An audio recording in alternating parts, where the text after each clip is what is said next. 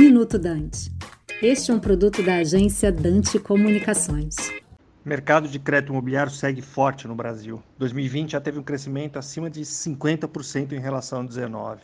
Mês de março de 21 teve um crescimento de 170% em relação a março de 2020.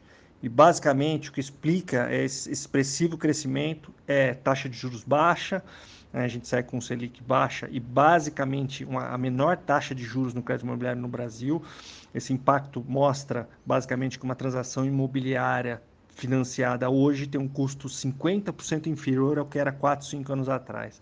Além disso, o impacto da pandemia fazendo com que as pessoas mudem e repensem o jeito de morar trouxe uma demanda adicional ao mercado imobiliário. Preços estáveis também contribuem para que essa procura por imóvel continue crescendo.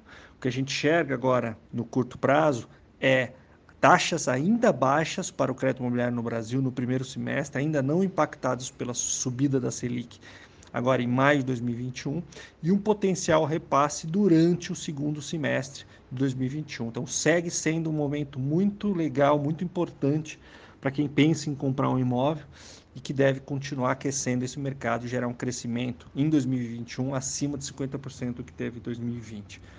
Obrigado. Aqui é o Bruno Gama, CEO da Credit Home para o Minuto Dante. Você acabou de ouvir Minuto Dante, um produto da Dante Comunicações.